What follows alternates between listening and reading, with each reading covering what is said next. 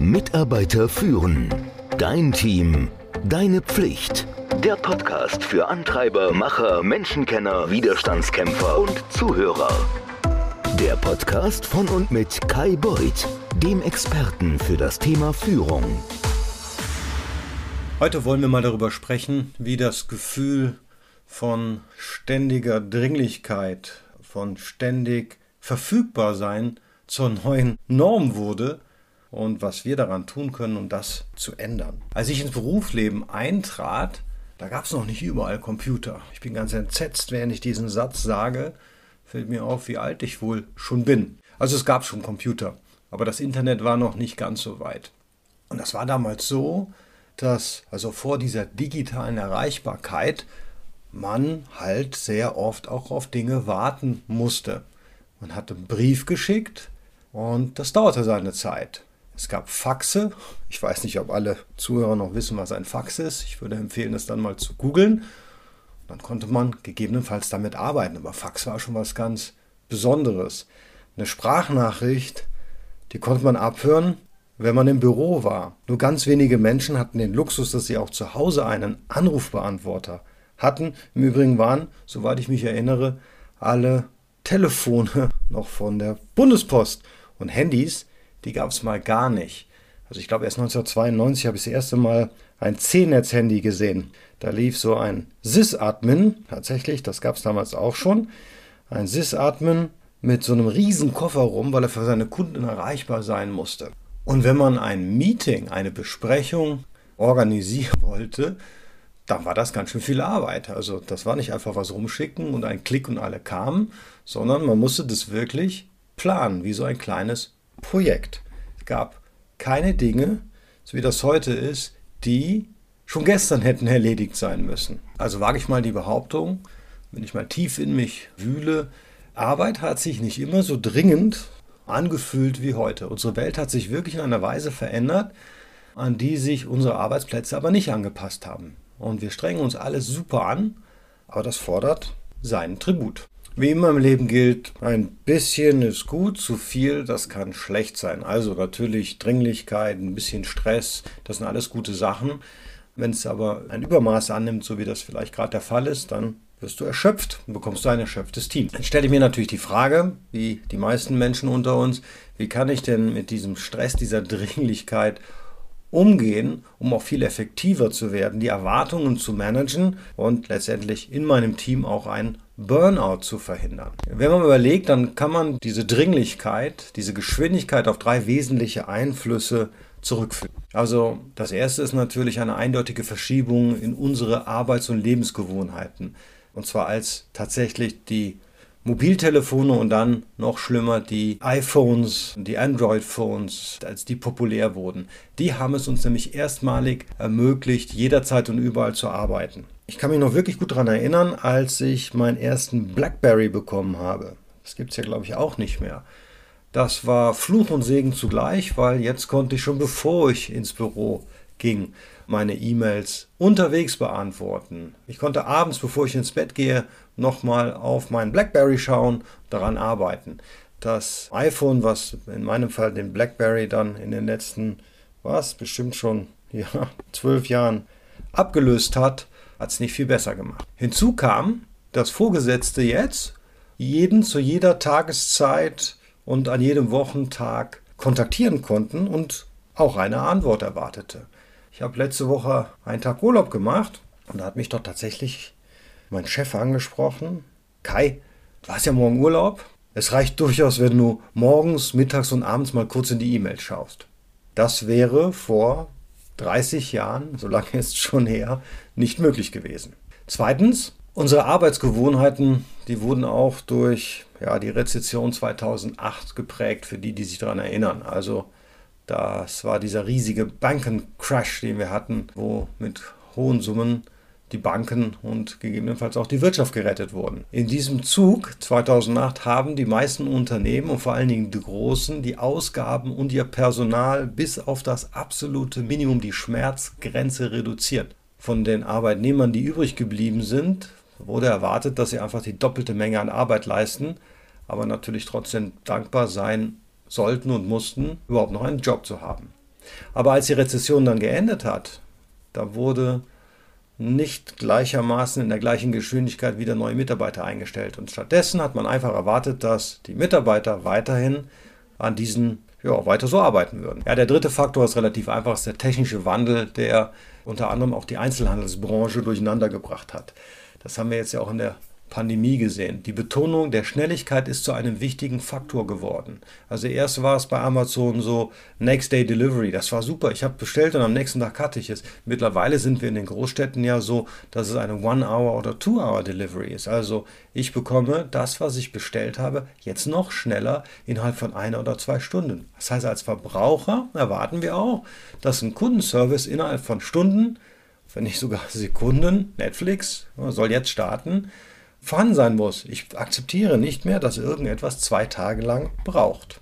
Jetzt überlegt mal, wenn ihr was im Internet kauft, da schaut ihr schon mal nach, wann wird denn das eigentlich geliefert. Das ist nicht nur der Preis, sondern auch, wie lange muss ich darauf warten. Wenn irgendwer zwei Wochen braucht, um etwas zu liefern und ein anderer schafft das in drei Tagen, dann kauft man das, was in drei Tagen kommt. So, wie entschleunigt man denn jetzt und schafft eine bessere Grenze nun, obwohl sich unser Leben aufgrund all der eben genannten Faktoren ja wahnsinnig beschleunigt hat, können wir uns bewusst für Entschleunigung entscheiden.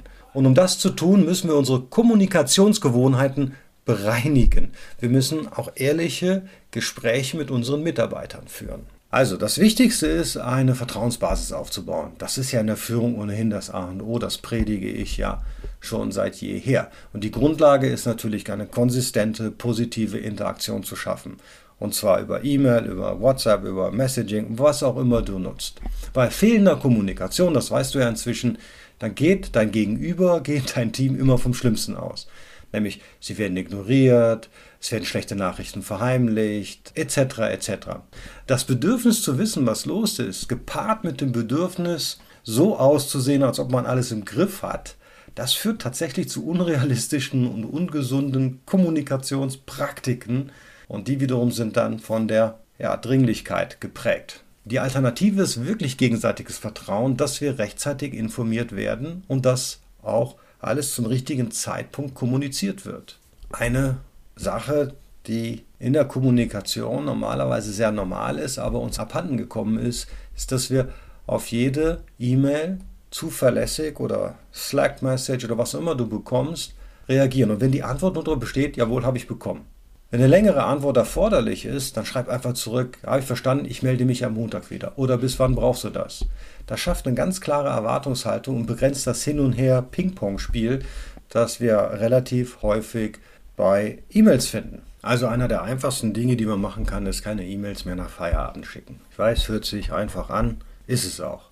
Das ist eine ganz einfache Änderung, die hat eine Auswirkung auf dein Team, die kannst du dir gar nicht anders vorstellen. Also anders als die Aussage, die ich vorhin gesagt habe, es reicht, wenn du an deinem Urlaub morgens, mittags und abends mal kurz in deine E-Mails schaust. Ja?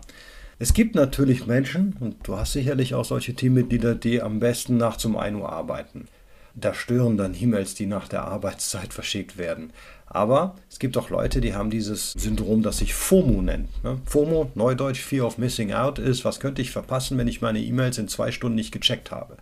Das ist ja inzwischen schon ziemlich kritisch geworden, dass wir dauernd nur noch auf diese Dinge schauen. Setz dich mal in ein Restaurant, auch in der Mittagszeit, es geht ja jetzt zumindest langsam wieder, und schau mal, was die Leute machen. Die sitzen alle und schauen auf ihre Handys. Da machen die jetzt nicht nur Quatsch, manche arbeiten tatsächlich, auch am Wochenende. Ich würde auch empfehlen, dass du mit deinem Team vereinbarst, wann du denn kommunizierst. Also so eine Art Kernarbeitszeit. Da möchtest du eine Antwort haben und darüber hinaus nicht. Das kann jetzt von 9 to 5 sein, klassischerweise, oder wie auch immer du das machst.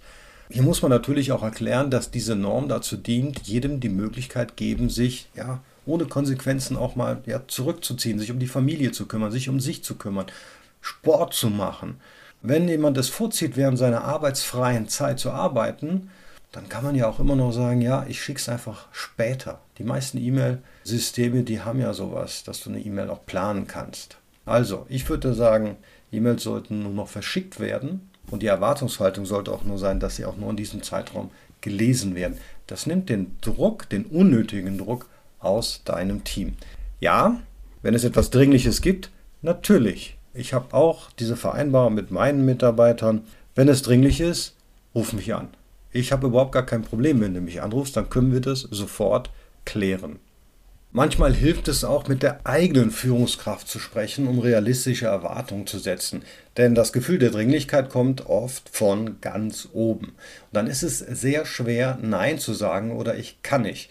Wer sagt schon gerne zu seiner Führungskraft, ich habe jetzt keine Zeit, das ist nicht so wichtig für mich. Wenn also in diesem Fall mal deine Führungskraft zu viel in zu wenig Zeit erwartet, dann musst du in der Lage sein, effektiv zu kommunizieren, dass die Menge an Arbeit unrealistisch ist. Was hilft es einfach mal seinen Chef als sich als Kunden vorzustellen, ja? Diese Art von Framing verändert mal die Herangehensweise, wie du auch kommunizieren würdest. Und auch bei einem Kunden ist das so, man kann halt nicht alle seine Bedürfnisse in der Geschwindigkeit, die sich ein Kunde das vorstellt, erfüllen. Und das muss man dem Kunden auch kommunizieren. Wie macht man das? Naja, man fragt. Was ist denn jetzt besonders wichtig? Können wir das einmal priorisieren? Oder kann man auch mehr Ressourcen finden? Gibt es noch andere Möglichkeiten, wie man ihm helfen kann?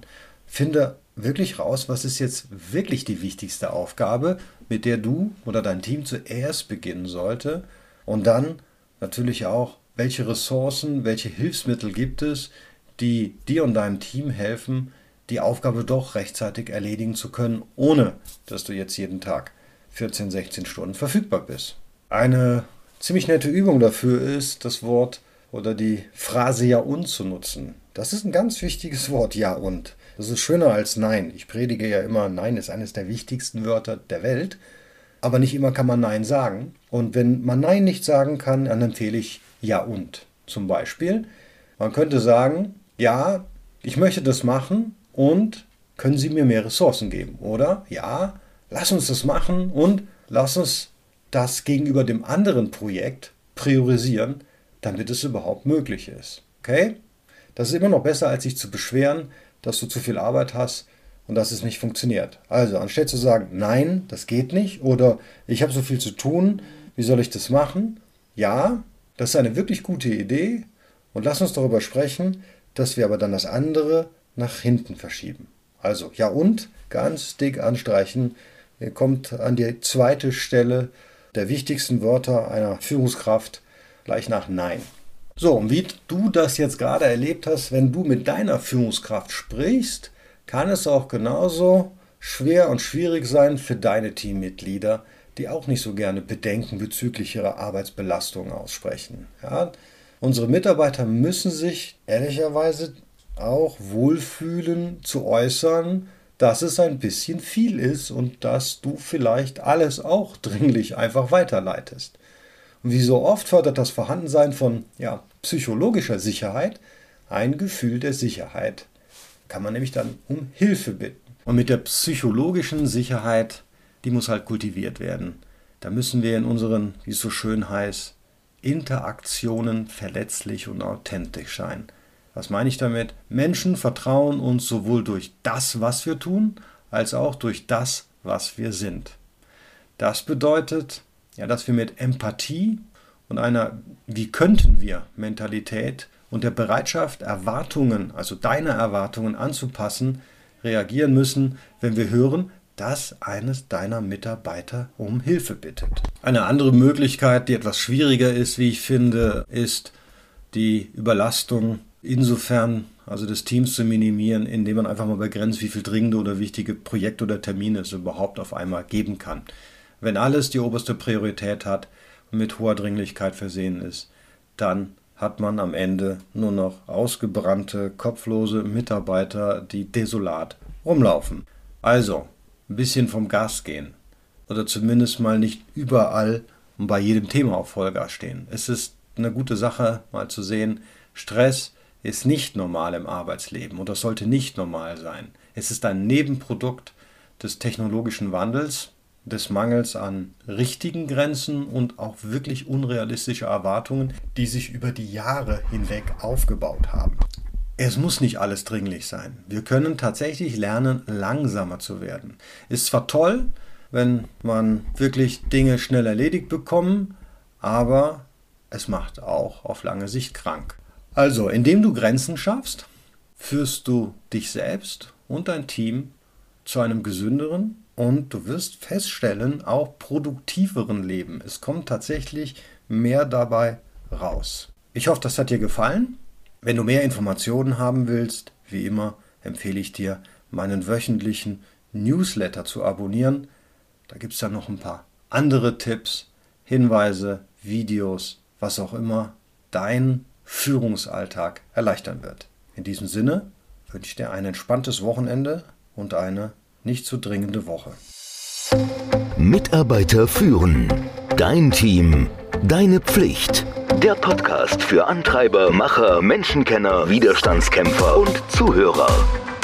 Der Podcast von und mit Kai Beuth, dem Experten für das Thema Führung.